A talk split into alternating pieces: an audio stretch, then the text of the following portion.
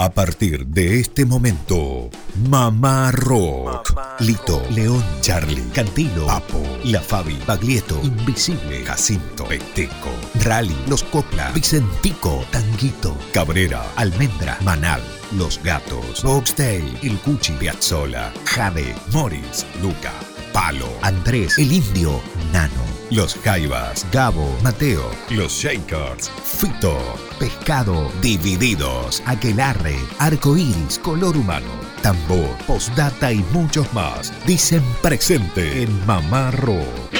Mamá Rock. 17 años en el aire de Radio Nacional Córdoba. 17 años. Mamá Rockeándote.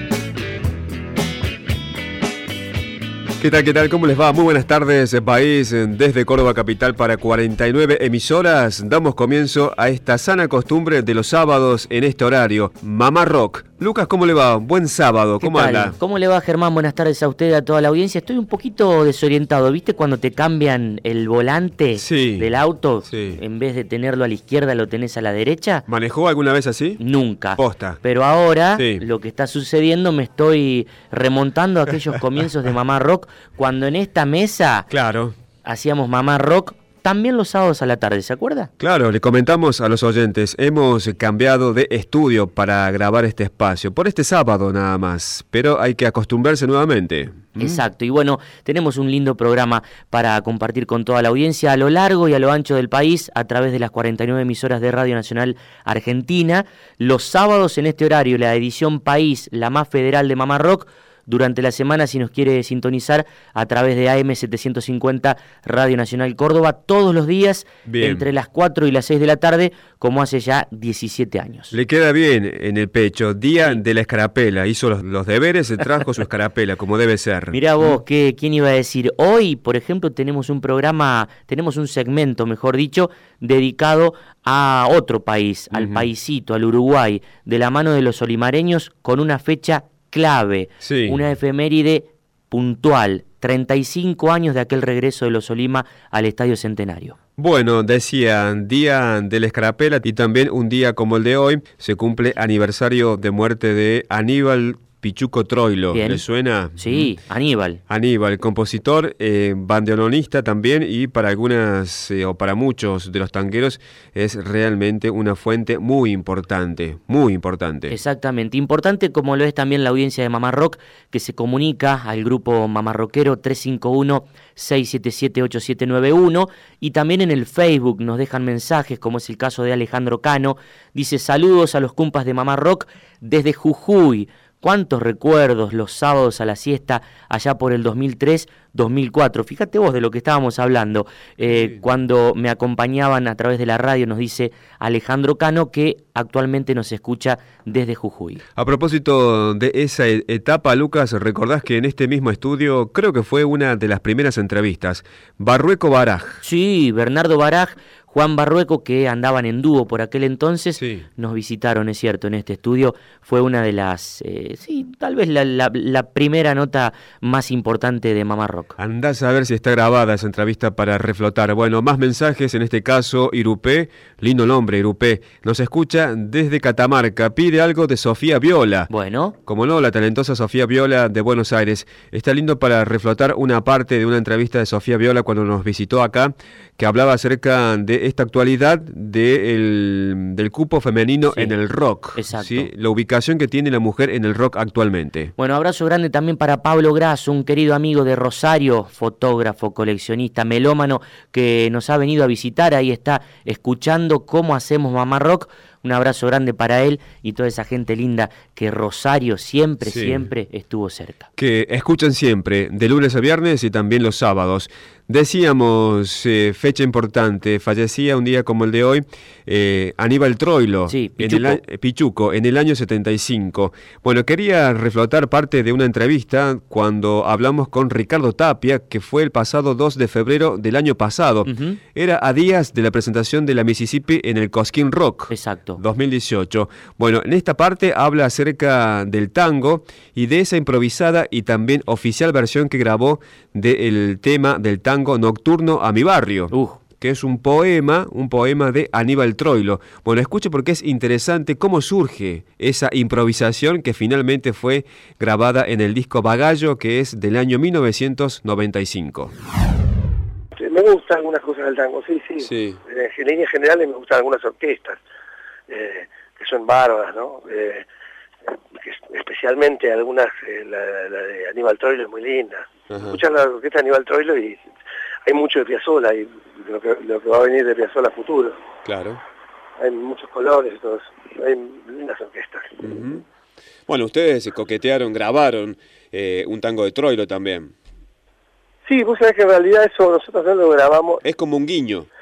Sí, en realidad eh, cuando hicimos Bagallo, que es, eh, ese disco donde está, eh, la versión de Aníbal Troilo, no, toda una cosa trajo a la otra, porque estábamos grabando los temas y, estábamos en el estudio con Rubén Banescrián, que era el armoniquista, y empezamos a hablar de tango, porque también los viejos le traían los discos de tango, y, empezamos a hablar de, Aníbal Troilo, yo le decía que ese poema nosotros a mi barrio se podía tocar de cualquier forma, y lo empecé a tocar así con fondo medio de guitarra acústica tipo John Lee Hooker con la misma tono, ¿no? Sí. Y él tocó la armónica y en realidad no estábamos grabando. El que nos grabó fue Gustavo Gauri, puso récord, escuchó la charla que estábamos haciendo en el estudio y pensó que estábamos grabando alguna maqueta, sí. pero cuando escuchó se dio cuenta que estábamos grabando algo y puso récord. Y es la única grabación que es eso. O sea, parece un tema hecho a propósito para el disco, pero fue algo que Gustavo captó dentro del estudio. Y ese disco, ese tema, si bien no fue eh, difusión de Bagallo, porque fue Blues del Equipaje, la difusión de Bagallo, ese tema tuvo un video que hizo Darío Arcela con el Archivo General de la Nación y ganamos un, precio, un premio en, Casa de las Américas con ese con ese video. Eh, en Cuba. O sea, fue una cosa muy loca, porque fue una canción que ni siquiera fue pensada como, como canción. Fue, y, eso fue lo que trajo colación ponerle al disco Bagallo y que tuviera toda esa impronta más tanguera, ¿no? Así que a veces una casualidad le da todo un color a un disco, ¿viste? Claro, porque recuerdo el video que eh, eh, arranca en blanco y negro, no sé si era todo en blanco y negro, pero sí. Sí, era todo en blanco y negro, era el Archivo General de la Nación y estaba musicalizado con ese.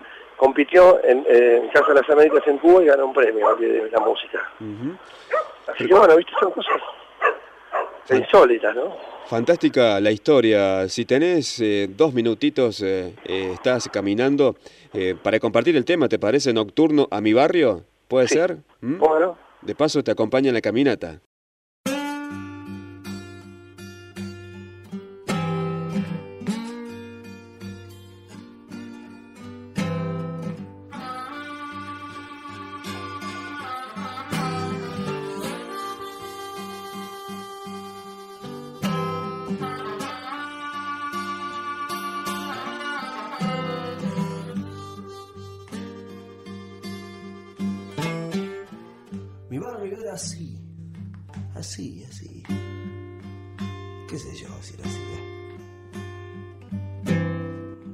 Pero yo me lo acuerdo así.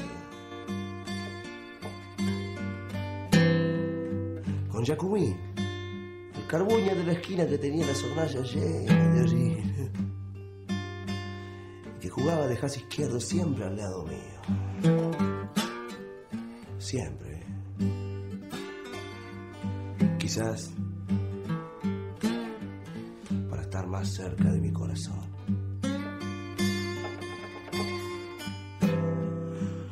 Dicen que me fui del barrio. Dicen que me fui del barrio. ¿Cuándo? ¿Pero cuándo? Si siempre estoy llegando.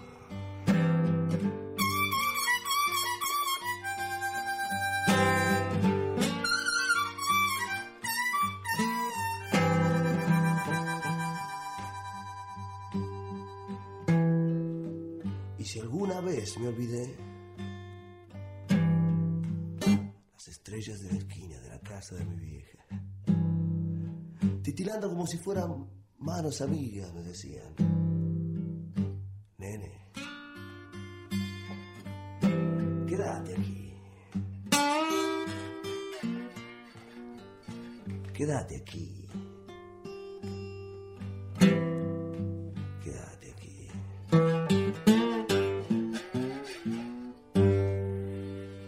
Le había prometido una efeméride, Sí, fecha puntual, una más. 18 de mayo de 1984, el regreso del dúo Los Olimareños al paisito, al Uruguay, a su país. El regreso con mucha victoria, pero victoria de la buena, Claro. eh, con mucho amor, luego de un prolongado exilio. Braulio López, Pepe Guerra en el Estadio Centenario, luego de una gran caravana del aeropuerto de Carrasco hacia ese estadio. El testimonio de Braulio López para Mamá Rock acerca de aquella fecha memorable. Bueno, les habla Braulio López de, Los Olimareños. Este, quiero dejar un abrazo muy fraternal para Mamá Rock. Bueno, y la música es una sola, se comparte de distintas formas, con distintos lenguajes, y bueno, para mí el lenguaje del rock no es este eh, no es desconocido, o sea, lo comparto en una cantidad de cosas. Un abrazo, Braulio. Recuerdo cuando salimos del centenario, nos fuimos a comer algo en una pizzería y el mozo que nos atendió se lamentaba porque el patrón no le había dado permiso para ir a verlos. Pero, ¿sabes qué nos dijo el mozo Braulio? Eh, dice, no fui ahora, pero tuve la suerte de estar el 18 de mayo del 84, cuando ellos volvieron al país. Eh, y bueno, me imagino que esa también tuvo otro gustito ese regreso de ustedes, ¿no? Al No, centenario. Claro, sí, sí, son todos momentos este que y los vas a llevar siempre en el alma, ¿no? Indudablemente que eso ya se quedó ahí para toda tu, tu, tu vida. Y este y por eso digo, son reconocimientos y, y, y, este, y tan- eh, reconocimientos afectivos, ¿no? Que, que bueno, que yo pienso que si hay una cosa si hay una algo que se puede decir riqueza, me parece que es eso, ¿no? Claro. Porque eso no lo va a destruir nadie, no, no, es, es indestructible y aparte se va a ir contigo. Exacto. Así que eh, es, es- es altamente mío, como dice eso. Eso fue para mí el- lo más grande logrado así que, ha- que ha logrado el dúo, ¿no? Tal cual. Volver a- al- al país después de, de una década que, que estábamos a- sufriendo el exilio y, y volver y que, un estadio de 60.000 personas se llene para recibirte, nada, no es fácil. No importa la lluvia. Lo que importa... Pienso que es la mejor demostración para nosotros. Es la primera vez en estos 22 años que llevamos cantando que estamos ante ustedes en esta forma tan especial. Lo único que les pedimos es que nos disculpen porque la emoción a veces traiciona en algunas cosas a la canción. Pero pienso que más que un encuentro aquí de música, va a ser un encuentro emocional donde nosotros podamos tocarnos con las miradas como hace 8 o 10 años que no lo hacemos.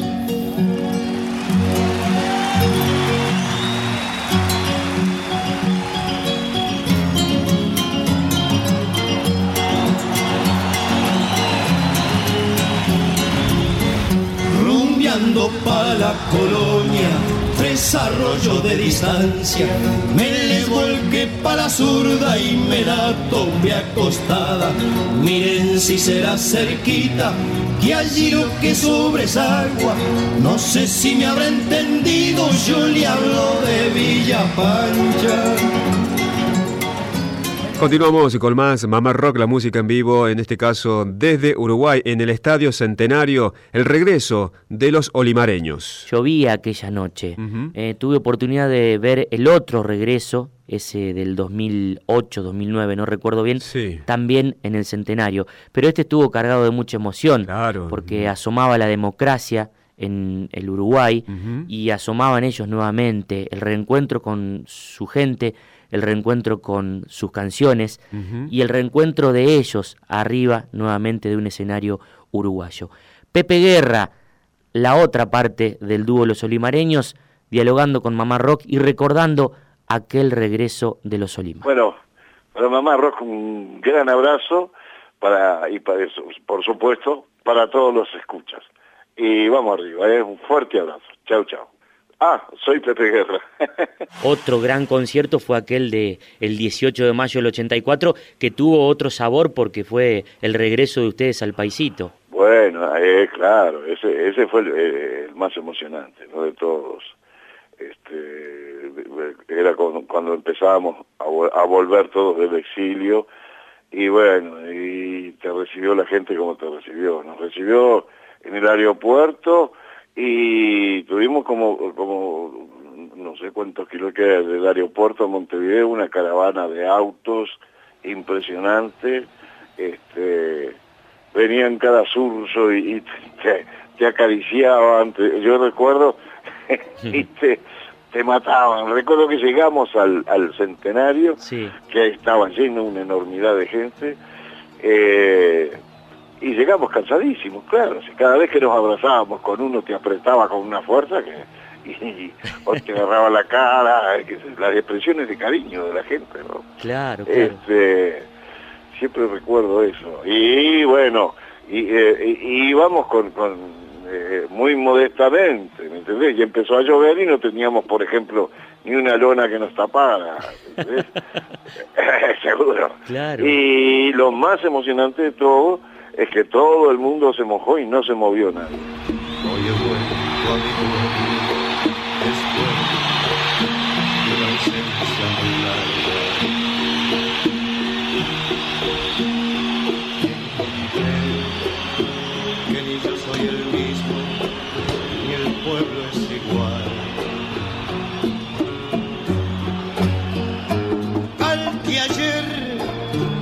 Pupilas aldeanas cantó su alegría.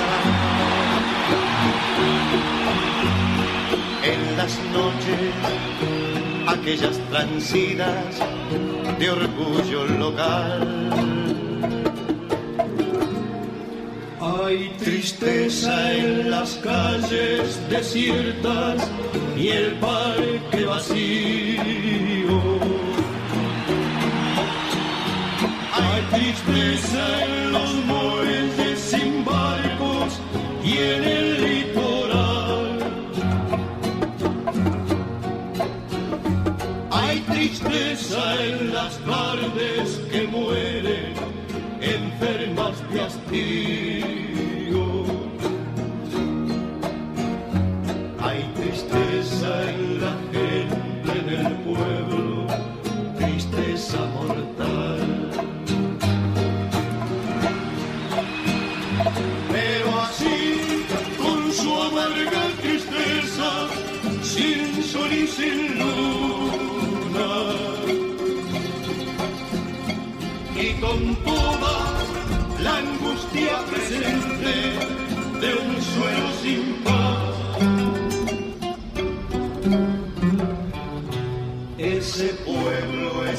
Pueblo, el de siempre, el de toda la vida.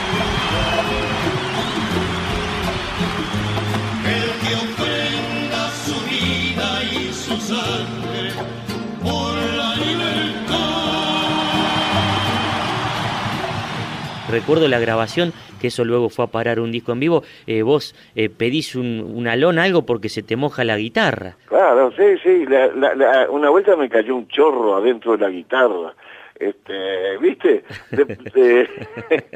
después subieron algunos detractores ahí que yo me reía porque ¿qué, qué sabían ellos para tocarla con la guitarra bien afinada ahí, eh, ¿cómo hacía? Con la, con la guitarra que me dio agua adentro. Claro, claro, imposible. y, y, y, de repente vi un chisperío ahí abajo y se estaba, se estaba prendiendo fuego, se estaba chispeando la, la, la consola del flaco Iglesia, me acuerdo que, que era, fue el que hizo el sonido de eso, ¿no? Sí. De, seguro, entonces yo dije, guarda, guarda que se puede.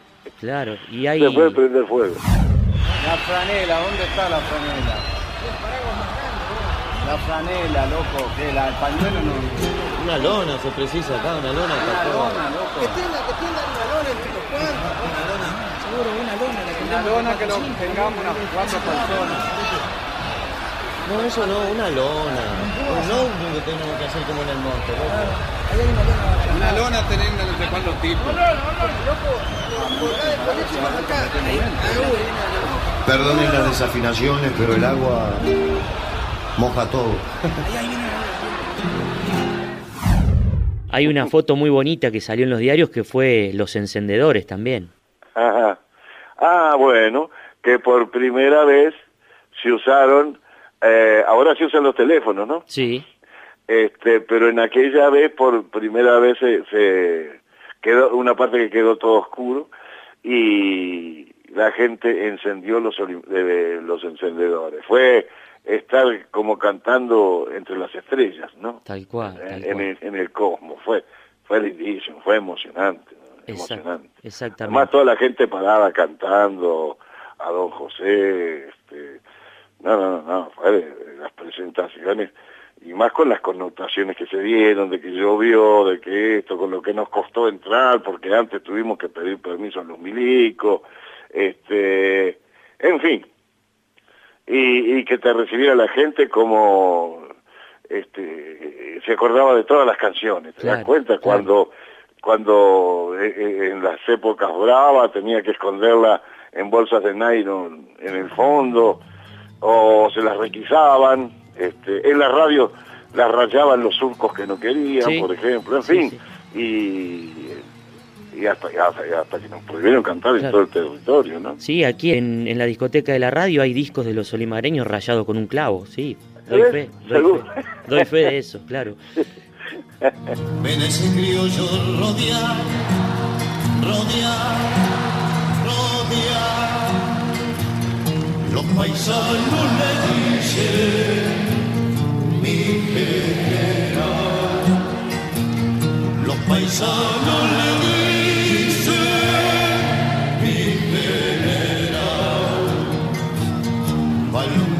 con su voz la oscuridad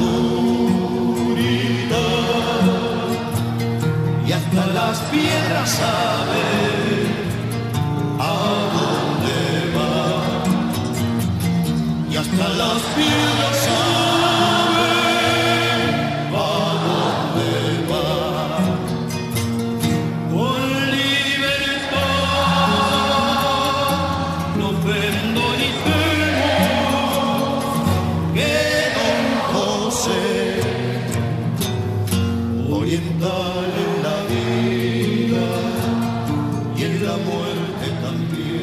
compartíamos la música de los olimareños, 18 de mayo de 1984, 60.000 personas en el Estadio Centenario, llovía y lo recordaba Pepe Guerra, también lo recordaba Braulio López del dúo Los Olimareños. En la otra parte de Mamá Rock tenemos otro testimonio muy interesante de un López, en este caso Camilo, el hijo de Braulio, él como músico, como uruguayo, como familia, también como familiar, recordando aquel evento y aquella fecha tan importante en la historia uruguaya, Germán. Excelente, Lucas. Continuamos con más Mamá Rock, más mensajes también. En este caso, Celeste, que nos escucha desde Aedo, pide un tema de Fito Páez que se llama Dos días en la vida. Uy, qué lindo recuerdo de aquel disco El amor después Sí. del amor del año 92. Acá canta con Fabiana Cantilo y Celeste Carballo. Con Celeste, claro. Lo buscamos, Celeste, por supuesto que pasamos. Hay un testimonio también de Fito Páez hablando acerca de la génesis de este lindo tema. ¿Se acuerda de Vicente Luis? Claro, poeta que vivió acá mucho tiempo. Exacto, que lo tuvimos en el auditorio junto a Pipo Lernud, junto a Florencia Ruiz, junto a Flopa, Proyecto Esquizodelia, Sur Oculto y el poeta Hernán, Sí. entre otros. Bueno, precisamente Hernán estará hoy sábado aquí en Córdoba, mañana domingo también, y andará por el país presentando los discos de este gran poeta, tal vez no reconocido o tal vez no tan entendido, Vicente Luis. La invitación a cargo de Hernán. Hola, mi nombre es Hernán. Allá por noviembre del 95 lo conocí a Vicente Luis cuando Pablo Pandolfo y Karina Cohen, por ese entonces en Los Visitantes, nos invitaron a ser parte de Verbonautas. Nos hicimos amigos y en menos de un año empezamos a trabajar juntos en La vida en Córdoba, su segundo libro de poemas. Además de diseñar sus siguientes libros, eh, Poesía Moderna, Aviones, No le pidan peras a Cooper, La sexualidad de Gabriela Sabatini, que Campo ni Campo y Poesía Popular Argentina, con Vicente nos corregimos nuestros poemas durante 15 años. A fines de 2012 edité el libro Plan de Operaciones y la única manera de vivir a gusto es estando poseído, recopilando material escrito entre 2009 y 2012. Este fin de semana voy a estar dando un taller sobre los libros de Vicente en Córdoba. Van a ser dos jornadas de cuatro horas cada una. Sábado y domingo de 14 a 18 horas en Mostro Bar, Rondó 616. Voy a llevar ejemplares de todos los libros de Vicente, audios, volantes, avisos, afiches y videos para poder adentrarnos en una obra particularísima y cada vez más difícil de ver a través del mito que se fue creando alrededor de la figura de Vicente. Más información, precio del taller, etc. Me pueden preguntar por Facebook a Hernán Gabriel o al 1115 2893 9660. Por si no lo conocen, y si no lo conocen, qué envidia tener todo Luis por delante para leer, acá los dejo con tres poemitas, que como él sabía decir, tres poemas ya es un discurso. Si va a morir gente, votemos quiénes. Inconscientemente vamos por un camino y conscientemente nos ponemos a buscar otro camino, en vez de hacer consciente el camino por el que vamos. Lo que está mal, está mal, pero lo que está bien, también está mal. Charlalo con tus padres. Antes de empezar a decir, diré que suenan desde ayer. Los sonajeros que dejaste colgando de mi celda en este cuerpo. Y no he dormido desde entonces escuchando cascabeles o caballos remolino de risa alzada. Sentí trepar por la nuca el aliento suspendido en el aire. Que ya no es porque ha sido, que ya no es, que ya no es porque ha sido que ya no es. Desde Radio Nacional Córdoba y para todo el país, estás escuchando Mamá Rock, programa conducido por Germán Hidalgo, Lucas Fernández y Lucio Carnicer. Continuamos con más Mamá Rock, la edición País, la edición más federal de Mamá Rock para las 49 emisoras de Radio Nacional Argentina a través de AM 870. Durante la semana, Germán, el que nos quiera seguir escuchando, ¿cómo hace? ¿Cómo hace? Sintoniza AM 750, que es la frecuencia de Nacional Córdoba, y si no, también nos escuchan en cualquier punto del mundo a través de Internet, que es lo válido también. Hay varios mensajes en lo que es nuestro sitio oficial de Facebook, simplemente con mayúscula ponen Mamá Rock y ya tienen acceso. Bueno, fíjate qué lindo el mensaje que nos envía Liliana. Dice, muy buenas tardes. Desde las 14 horas, programa de la Antártida. Luego el programa de la cerveza. Siguen ustedes y así hasta Jairo. Está muy bueno entre nosotros. ¿Qué más podemos pedir los sábados? completo. Mil gracias por esta fantástica programación, nos escribe Liliana. Y claro que sí, y te olvidaste de nombrarlo a Miguel Grimberg, querida Liliana, eh, que arranca el sábado a las 2 de la madrugada. Eh, siempre lo decimos aquí desde Mamá Rock. Si tienen tiempo, están acostados en su casa, nada como escucharlo a Greenberg por la M los sábados de madrugada. Y también para mencionar Soy Nacional a cargo de Sandra Mianovich. También. Es un gran programa porque lo hace en vivo. Tiene una calidez ella para los invitados envidiable, ¿sí? lo que hace Sandra Mianovich también en este programa. Más mensajes, en este caso José Lucas, que nos escucha desde La Rioja. ¿Qué dice? Es simple, pide algo de Francisco Bochatón. Bueno, lo hemos tenido aquí en Mamá Rock a Bochatón y si le parece nos quedamos con eh, una estética musical singular. Claro, claro, porque Francisco Bochatón formó parte de lo que fue aquel nuevo rock argentino en la década del 90, ¿sí? mediados de la década del 90. También formaron parte de ese movimiento, aunque ellos dicen que no, que no formaron parte tan de lleno, son los brujos. Bien. Fueron los brujos, que por suerte volvieron en este año 2014. Bueno, ya hace poquito vino a Córdoba eh, esta agrupación porque siguen girando, por suerte. Y hablamos con Gabriel Guerrisi, que es el guitarrista, fundador también de Los Brujos. Y en este caso, Lucas, rescatamos la parte en la cual él habla acerca de lo que fue telonear a Nirvana. Los Brujos teloneando a Nirvana. Y también habla acerca de un mito que se hizo después sobre una canción que grabó Nirvana que se dice que es un plagio de Los Brujos. La posta la cuenta Gabriel Guerrisi.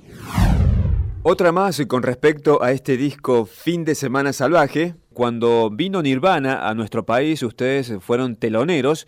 Y hay un mito, y no sé si es mito o realidad, que David Grohl, que en aquel entonces era baterista de Nirvana, tuvo en sus manos este disco, y que después, cuando Nirvana edita el disco recordado Inútero, el tema Very Up era un plagio de Kanishka.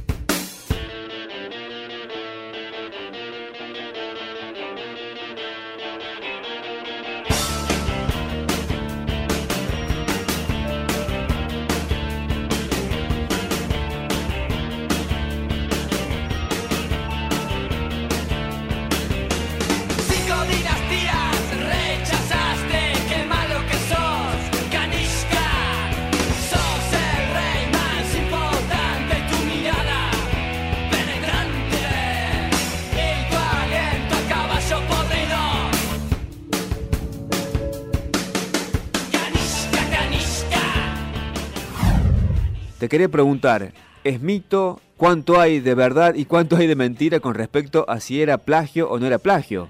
y está cerca, está cerca. Es un mito, obviamente es un mito, pero está, está muy cerca de la, de la verdad, yo creo. No puedo asegurarlo yo. Todo lo que decís es verdad. O sea, eh, ellos pidieron conocer a la banda de antemano, eh, la banda que habría. Sí. Y les mostraron, se, llevó, se llevaron el disco Fin de Semana Salvaje, les, mostraron un par de temas, les gustó mucho Canisca, se iban cantando Canisca. Después tuvimos un encuentro en el camarín. Sí. Eh, fue un, show inolvidable porque estaba lleno de gente y Nirvana venía en su pico, en el pico de su carrera. Sí. Y, y nosotros estábamos en nuestro pico de nuestra carrera también. Así que era una combinación para Argentina que estaba muy bien cuando nosotros salimos a tocar la gente se volvió loca. Eh, y después Nirvana hizo un show un poco errático y como un poco mala onda. Eh, y también quedó como la cosa de que menos mal que tocaron los brujos ¿no? Eh, que dieron todo. Y Nirvana medio como que se guardó se guardó el hit no quisieron no, tocaban temas desconocidos. Y después lo dijeron ellos también que estaban enojados y que y que quisieron volver un poco loco a la gente, ¿no? Tocando temas desconocidos y eso. Y después salió, eh, estaba por salir inútero y alguien lo recibió de antemano antes que salga y me llamó y me dijeron, che, mirá que acá hay un tema que me parece que te afanaron. y, ah, sí, bueno. Después también en, en YouTube está Canisca, alguien en una de las subidas de YouTube hay muchos comentarios y eh, se abre el debate sobre el plagio, ¿no? Sí. Y se llegan a decir cosas impresionantes, a mí me encanta leer eso. incluso llegan a meterse gente ingleses y yanquis a debatir y, llega un momento que el debate es en inglés. Claro. ¿Qué tal? Eh, pero llegan a decir que, que Cobain nos llamó para pedirnos permiso para usar el riff, sí. cosas o que le hicimos juicio y le ganamos. Eh, cosas locas. Locas. nos gusta, nos gusta que la cosa flote a la deriva, digamos. nosotros igualmente no puedo asegurar nada porque no nadie vino, no vino Groll, Dave Grohl. Lo que sí, ahora cuando vino Dave Grohl em, a la sé que, que ahora vino Foo Fighters hace poquito. Foo Fighters, sí. Hicieron llegar Brujotecnia y Pong, los dos discos. Mira vos. Y sé que me contaron que los miembros de la banda se peleaban por por quién se quedaba con los discos, porque cuando lo abrís se despliega un póster y hay muchas fotos, entonces empezaron como a repartirse las fotos y a, pelearse por quién se quedaba con el disco. Eh, eso me lo contaron la gente que se, que se les hizo llegar. Eh, así que espero a ver si Foo Fighters tenga, no sé, un pedazo de beat hit, no sé, algo.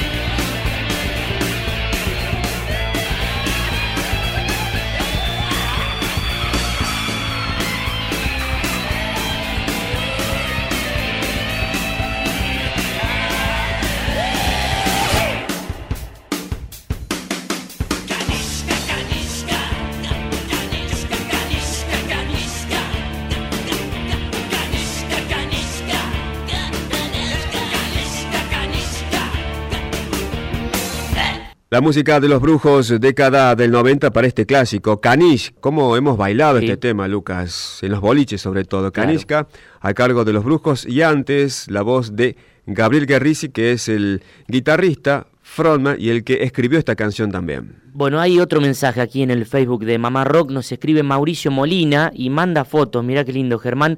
Fotos en bicicleta, dice, desde Esquel entrenando y gracias por la compañía nos envía dos fotos Mauricio Molina desde Esquel, qué lindo, un abrazo grande para él. Bueno, hay que ver qué hace más adelante, digo, porque se pone más fresco a esta hora. Pleno invierno, ¿entrenará también a esa hora en Esquel? bueno, un abrazo, qué lindo ir recolectando eh, audiencia de todo el país.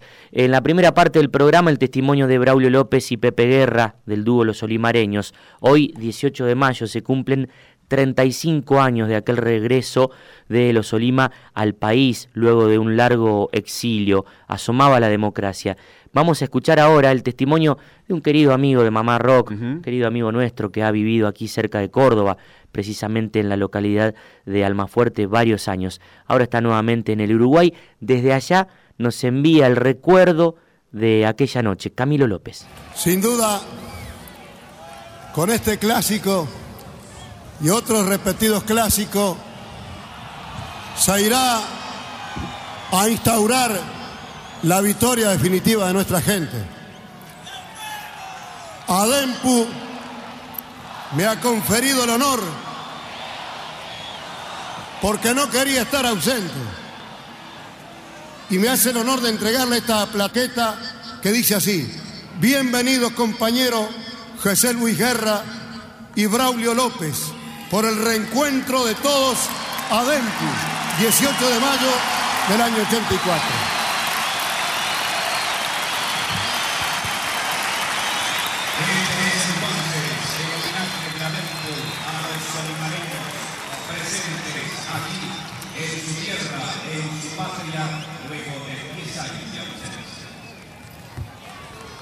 Bueno, la única forma de que cabe de agradecimiento es el canto, ya que ellos son la nueva rama que ha florecido y con tanta fuerza.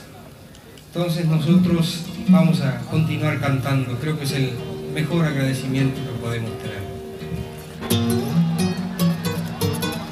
De todas partes vienen sangre y coraje para salvar su suelo. Los orientales vienen de las colinas con lanza y sable, entre la hierba frotan. Los orientales salen de los poblados del monte, salen en cada esquina esperan los orientales. Hola, les habla Camilo de Uruguay, Camilo López, eh, para Radio Nacional, para el programa de, de Mamá Rock, para mi amigo Lucas y todos los compañeros que tienen su programa ahí. El 18 de mayo del año 84 este, fue un reencuentro de orientales, recuerdo con mucha emoción toda esa movida en la cual fue muy importante para el país y la democracia del Uruguay. El 18 de mayo del año 84 recuerdo habernos bajado del avión, recorrer una caravana que nosotros le llamamos caravana a una gran fila de coches, gente esperándonos, eh, gente con banderas, hacía mucho frío, gente de manga corta, de yor, eh, y bueno, hasta llegar al, del aeropuerto hasta el estadio. Una vez llegado al estadio fue muy emocionante aquella noche en que la lluvia pegó y pegó, le dio ese toque a ese reencuentro de orientales. Porque dejaron sus vidas,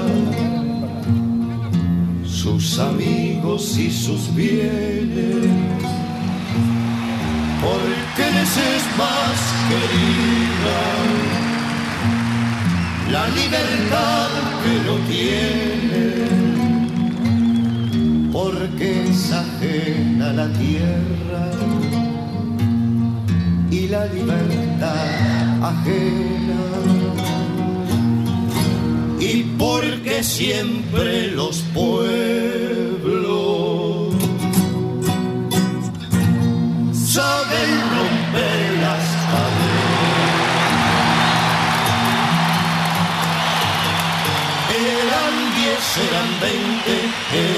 50 era el mil, ya no se cuentan, rebeldes y valientes se van marchando, las cosas que más quieren, abandonando como un viento que arrasa.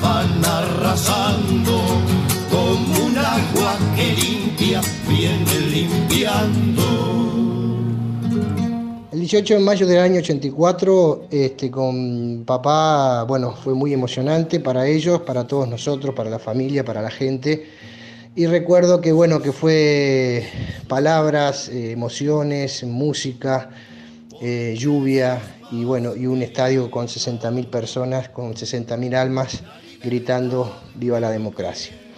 Fue una experiencia inolvidable de la cual este, fui partícipe también con, el viejo y con el Pepe. Este, y bueno, fueron grandes homenajes, grandes reencuentros. Nos encontramos con mucha gente de la cual hacía años que no nos veíamos. Este, fue un, buen reencuentro de, orientales. También es, marcó a la historia del Uruguay, ese 18 de mayo del año 84, marcó un hito en el Uruguay con 60.000 almas, los cuales ni un clásico de fútbol uruguayo este, pudo llenarlo como esa noche. Son palabras este, que, iban, que venían, gente que recordaba sus, sus discos guardados abajo de, algún ropero. Eh, bueno, mucho, mucha emoción Porque dejaron sus vidas, sus amigos y sus bienes, porque les es más querida la libertad que no tiene, que es ajena la tierra y la libertad ajena. Y porque siempre los pueblos saben romper las cadenas. El año del Estadio Centenario eh, para mí fue una, un- algo que marcó al Uruguay, el cual todo el mundo lo recuerda, todo el mundo, y bueno, y hoy a, a- a siempre se recuerda esa, esa noche inolvidable. Para ellos, para nosotros, para el público, para como hijo, como todo, fue, fue un- una emoción que colmó todas las expectativas que se anunciaban.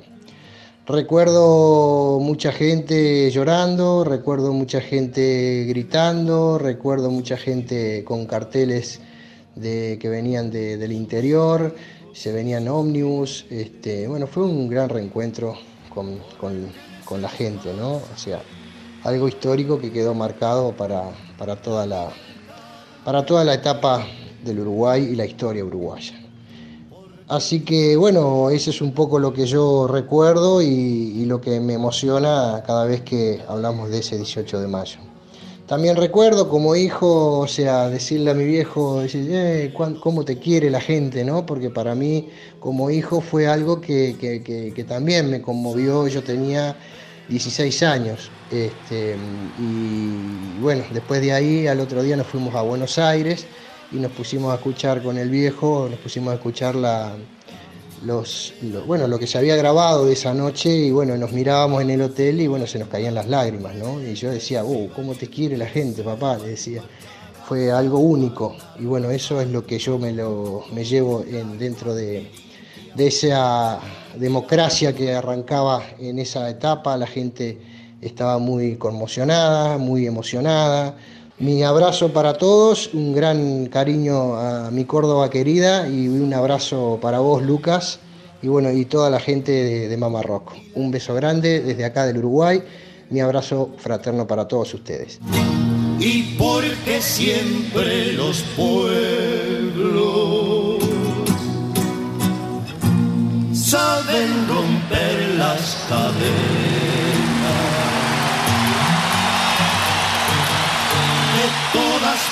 Partes vienen sangre y coraje para salvar su suelo.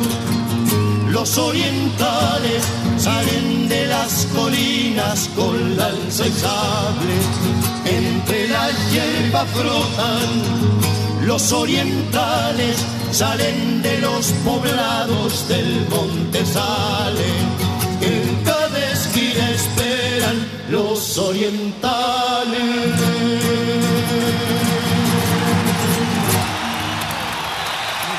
Pasaba Los Orientales a cargo de los olimareños y el sentido, sentido, testimonio de Camilo López, hijo de Braulio. Bueno, continuamos con más Mamá Rock en este día de la escarapela que tenemos puesta, la escarapela acá. Arrancamos también con los mates y también Día Internacional de los Museos. Sí. Bueno, fechas importantes. Lucas, ¿recordás aquel gran trabajo discográfico que lo gastamos apenas salió que fue Buscando un Amor de Norberto Papo Napolitano? Tal cual, bueno, recuerdo, si usted dice Buscando un Amor, automáticamente me acuerdo de la portada del disco, Sí. donde se lo podía ver a Papo dibujado en una especie de caricatura, con a, a lápiz, a grafito, eh, rodeado de muchos angelitos eh, bluseros que ya no están, que ya habían partido. Una portada muy bonita. ¿Premonitorio también?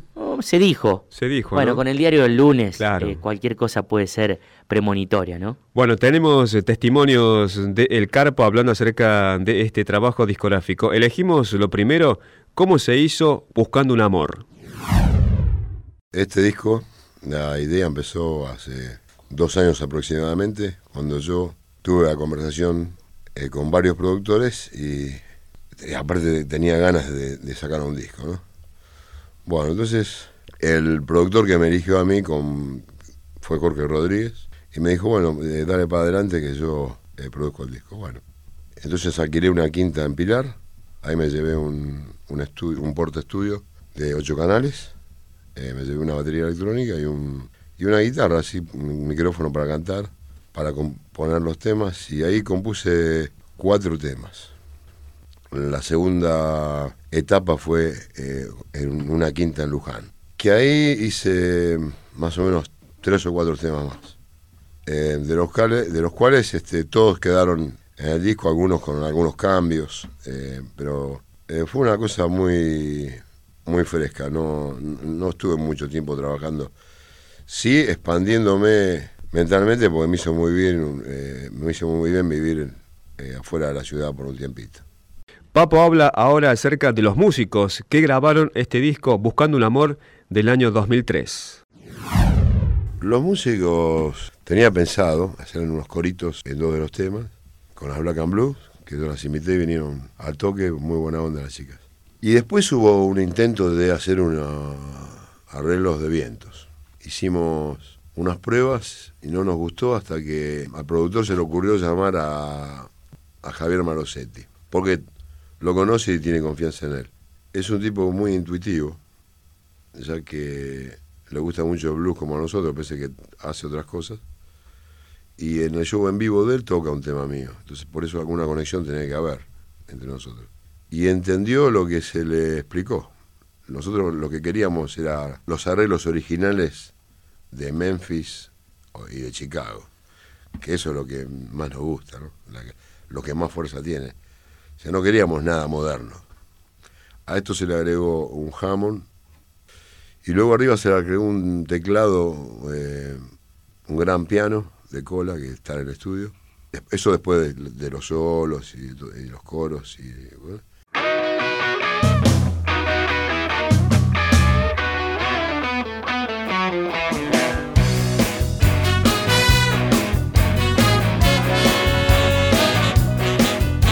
Ya va a amanecer y escucho rock and roll en la radio. Bueno Lucas, estamos ya cerrando Mamá Rock. Y nos despedimos ya hasta el próximo sábado con la edición País de Mamá Rock en el mismo horario y hasta el lunes con nuestra edición semanal desde Radio Nacional Córdoba AM750. Abrazo grande a los oyentes que nos escuchan por la noche en Nacional Mendoza. Sí, y también a Lucio Carnicer, que ya en un par de días estará nuevamente con nosotros. Que pasen un buen fin de semana. Bárbaro, que la pasen bien muchachos. No puedo esperar. a mi motherfucker with the best Rattlesnake boots, I'm 44 for his papa.